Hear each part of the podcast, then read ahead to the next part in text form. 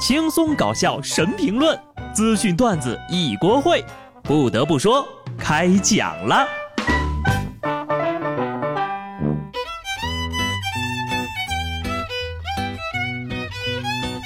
Hello，听众朋友们，大家好，这里是有趣的。不得不说，我是机智的小布。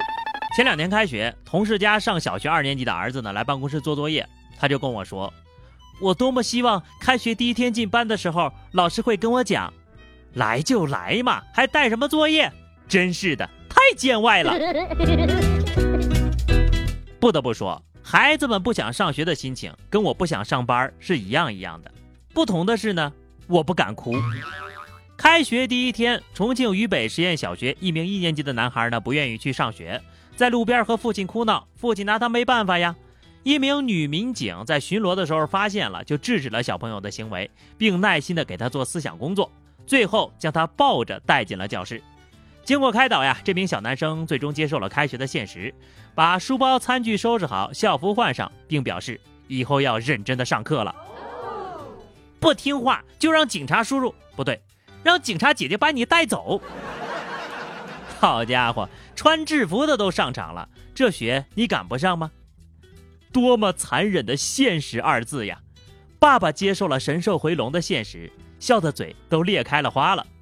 那个，我也不是很想上班，有没有警察姐姐，可不可以帮帮我呀？同样是上学，别人家的孩子就非常喜欢这种氛围。山东济南开学第一天，一名五年级的小学生硬核演讲竞选班长。他说：“我平常侠肝义胆，劫富济贫。”激情洋溢地参加了班长竞选，班主任老师说呀，最终这个孩子呢全票当选为班长了，这就是社交牛逼症的好苗子呀！孩子呀，陈独秀都没你秀，班长就交给你了。气势但凡弱一点都没有侠肝义胆劫富济贫的真实感，武林盟主都妥妥的呀！大哥，以后我就跟你混了，咱们上小学的图的就是一个义字儿。只是孩子呢，叔叔有一句话要嘱咐你，那不叫劫富济贫，要共同富裕哟。孩子们呐，一定要好好学习，父母为了你能上个好学校，付出了太多了。据家长们反映，今年八月份网上报名的时候呢，菏泽市第一实验小学以他们的房产套内面积不足六十平为由，拒绝了他们的入学申请。家长说呢，很多小户型业主就是看中这些小区的教育资源，也有很多是经济条件有限才买了小户型。学校这样的招生政策被质疑嫌贫爱富。对此呢，菏泽市第一实验小学的工作人员说了，这是上级要求的，不到六十平不让上学。那一百八十平的话，能给三个学位吗？建议啊，跟邻居商量商量，能不能打通两家，搁一块儿你们都一百二了，这样俩孩子不就都能上学了吗？所以说，没有学区房啊，还得是大面积的房子，孩子就没学上了。我举报啊，这是推行三胎政策的绊脚石。上小学难，上大学呀也不容易。最近呢，黑龙江某职业学院的查寝视频火了，大家都看了吧？几位学生会干部呢是非常的嚣张。被曝光之后呢，查寝学姐张美玉出面回应，说这是大一的惯例，自己也是这么过来的，并称录视频的同学呢有心眼儿，被视频曝光属于家门不幸。第一次知道家门不幸还能这么用啊！翻译一下，这次算我倒霉，拍视频的你给我等着。黑龙江职业学院。才家门不幸了，属于是吧？再次证明学姐手下容不下诡计多端的东西，这么回应就对了。道歉我才觉得意外的，好好的黑社会整的跟学生会一样，怎么能行呢？学姐就应该霸气，人设永不崩坏。小道消息啊，我听说那个郭老师被封，就是因为去龙之院玩的时候，看见张美玉没有喊学姐，在美玉学姐面前，没有人敢豪横。就算是刘华强来了，也只敢走读，不敢住校呀。结果啊，在九月三号下午，这位说出家门不幸的博主呢，又发视频辟谣了，说自己呢并不是查寝的当事人，这么做只是为了直播效果。对于蹭热度的指责，这位假冒的网友是这样说的：“这几天我正在替别人经历网暴，怎么着你还无辜上了呀？为什么网暴你，你心里没点数吗？难怪学姐叫你们记住他们六张脸。”瞅瞅，被骗了吧？最近哪，经常有这种事情发生，总有好事的网友冒充西门的当事人搞事情，看得人反复无语。负面当事人也要抢着认，你们这些脑袋呀，不太适合玩互联网，疯了吧？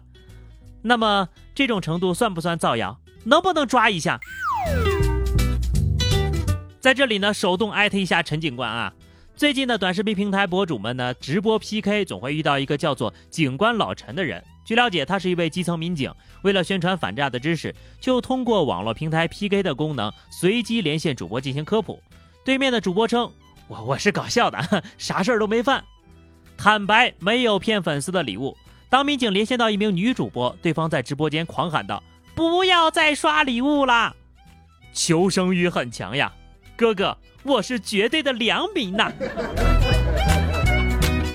互联网总能给人带来惊喜，虽然说没干过什么坏事但是看到警察叔叔就想交代交代，给看直播的人宣传反诈，这个方式是很好的，说明的这个警察也在进步，就是挺费主播的，连一个蒙一个呀。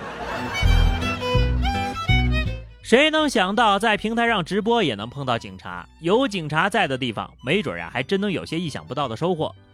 广东河源市财政局与元城公安分局办理罚没财物交接手续的时候呢，工作人员发现准备移交做销毁处理的缉毒工具、生产包装原料等废墟下面压着一袋蛋状的石头。经过专家组的初步鉴定，这些是恐龙蛋化石以及化石的碎片。该批恐龙蛋化石呢，是元城公安分局缉毒民警在抓捕制毒吸毒嫌疑人的时候，在一处制毒窝点现场查处的。好家伙！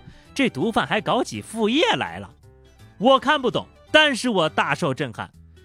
不过这毒贩的副业也是违法的呀，你可真行！警察叔叔也是没想到缉毒还能找着恐龙蛋化石，这专业跨度有点大呀。不过呢，结局还是挺好的，毕竟真蛋、假蛋、坏蛋都凑齐了。我就想知道你们这些毒贩拿这个恐龙蛋化石干嘛呀？孵小恐龙吗？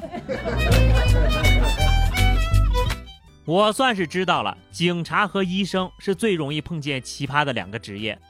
广西南宁一男子呢，与朋友去野外游泳的时候呢，抓到了一只活的河虾，大概有三厘米那么长。为了和朋友打赌，一男子竟然把这个河虾塞到了自己的尿道里。